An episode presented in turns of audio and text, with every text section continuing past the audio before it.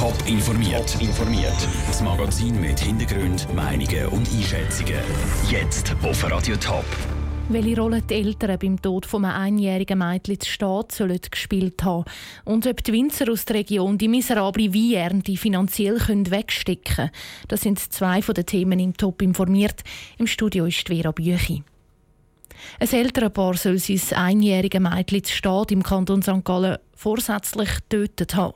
Nach einer fast dreijährigen Untersuchung hat die St. Galler Staatsanwaltschaft jetzt Anklage erhoben. Die Eltern sollen das kleine Mädchen massiv vernachlässigt haben.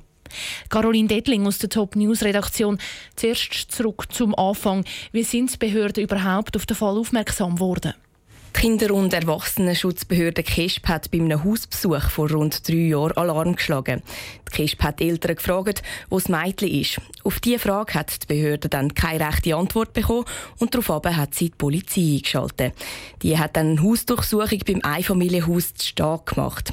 Im Keller haben sie die Leichen von einem Kleinkind gefunden.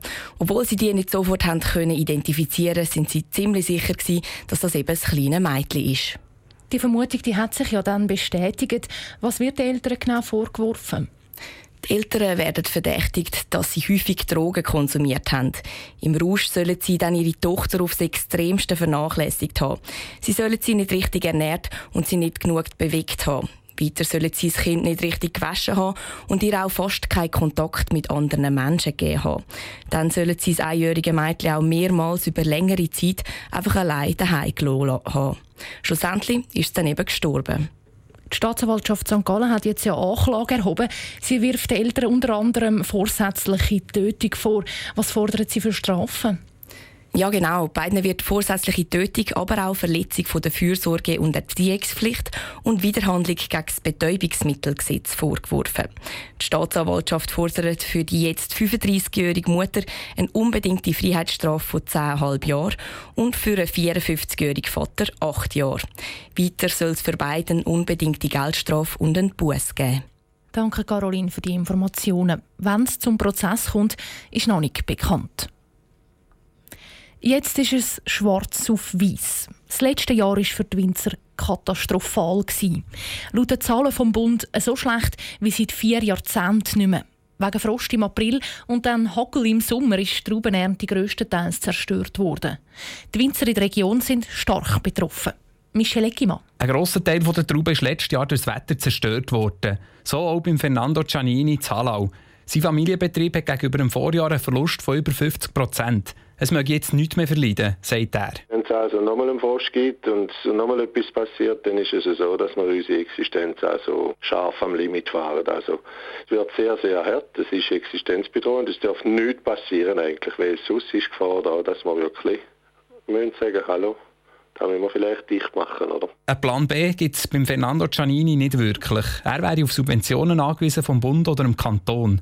Er informiert sich gerade heute, was er für das machen muss. Ähnlich ist die Lage beim Theodor Strasser, einem Winzer aus dem Zürcher Wieland. Wir haben eigentlich jetzt zwei Fehljahre hintereinander.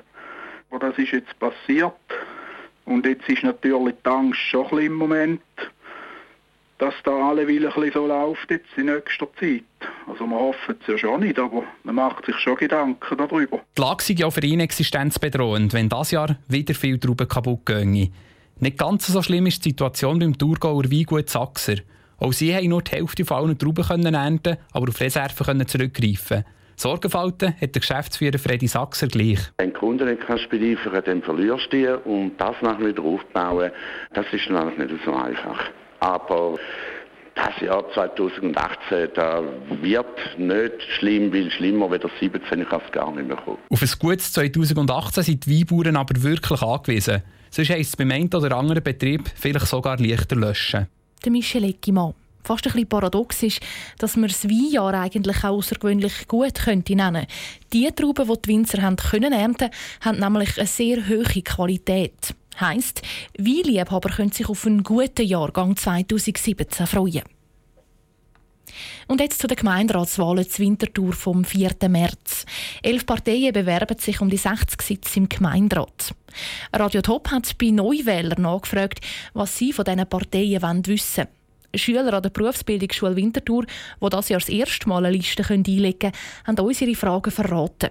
Jetzt nehmen die Parteivertreter Stellung zu diesen Fragen. Heute die Barbara Günthardt Vize, Präsidentin der EVP. Wie möchten Sie die kleinen Läden in der Stadt fördern und nicht, dass einfach alle zumachen und weitere Gebäude wie die Ankäufe gebaut werden für die grossen Ketten, dass alle kleinen Leute dann zugrunde gehen? Ich denke, das ist eine Frage der Rahmenbedingungen für die kleineren Läden und natürlich auch vom Bodenpreis. Aber ob wir das als Stadt können beeinflussen können, da denke ich, da ist der private Markt mit der ganzen Immobiliengeschichte ist dort halt schon sehr dominant. Also dass man die kleinen Läden fördert und auch dort posten, nicht alles über das Internet posten, ist auch noch ein Punkt, wo wir sicher wir als Bürger etwas tun können. Bänkli in der ganzen Stadt werden abmontiert, aus Kostengründen. Dafür wird für 87 Millionen ein Polizeigebäude gebaut. Findet man da keine Zwischenlösung?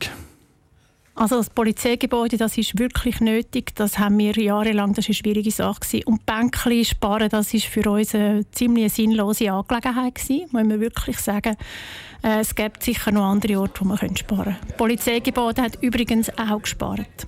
Bildung ist eine der wichtigsten Ressourcen der Schweiz. Wie stehen Sie dazu zum Sparen in der Bildung?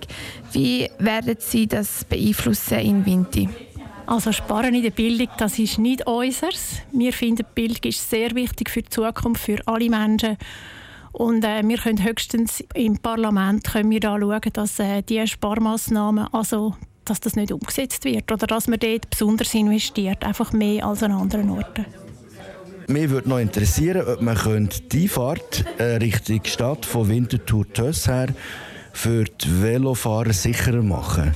Ähm, dort fährt zum Teil der Bus nebendran und noch diverse Autos und da bin ich schon in gefährliche Situationen gekommen. Und nach mir müsste man das irgendwie für die Velofahrer äh, besser gestalten. Ja, das ist auch noch ein Projekt. Leider hat der Stadtrat das zurückgestellt. Äh, sind wir ziemlich traurig über das und wir, wir werden wieder ähm, schauen, dass man das besser kann, äh, fördern kann. Also vor allem der Veloverkehr ist ein grosses Thema und den wollen wir definitiv noch besser verbessern in der Stadt Winterthur.